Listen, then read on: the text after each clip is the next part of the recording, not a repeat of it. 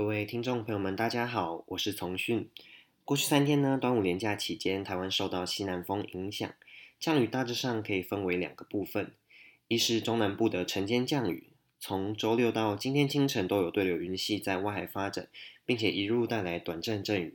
瞬间的雨势还不小，但是持续的时间不长。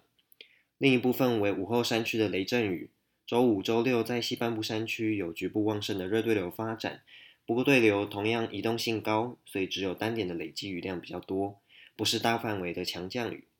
而昨天西南风沉降作用显著，抑制了午后对流发展，因此降雨有所减少。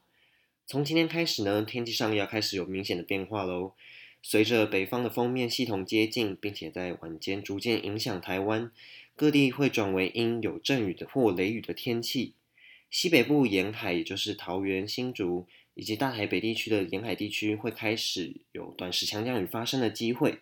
周二一直到周六，锋面系统都在台湾附近徘徊，天气非常的不稳定，在台湾海峡持续会有对流云系发展，并且一路带来阵雨或是雷雨，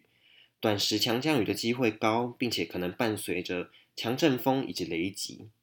但是这种中小尺度的对流发展随机性很高。要预测发生强降雨的区域以及时间非常的困难，必须仰赖不断的手势。因此，在这几天出门时，除了要将雨具准备好，出门前记得留意最新的天气资讯，留意一下降雨的状况，做好风险评估再出门。大致上，封面会在周日逐渐远离台湾，太平洋高压的势力有逐渐增强的趋势，因此会慢慢的将封面系统推向北边。天气上有望变回像前几天这样典型炎热的夏季型天气。到了下周，也就是接近六月中旬过后，若是太平洋高压的势力维持，限制北方锋面系统南下，台湾就会慢慢有要出梅的趋势了。若是高压够强，则可能会迎来一段比较稳定炎热的天气，就连午后对流发展都不会到很明显。不过这个时间还太久远，先好好的度过这波梅雨封面的影响比较重要。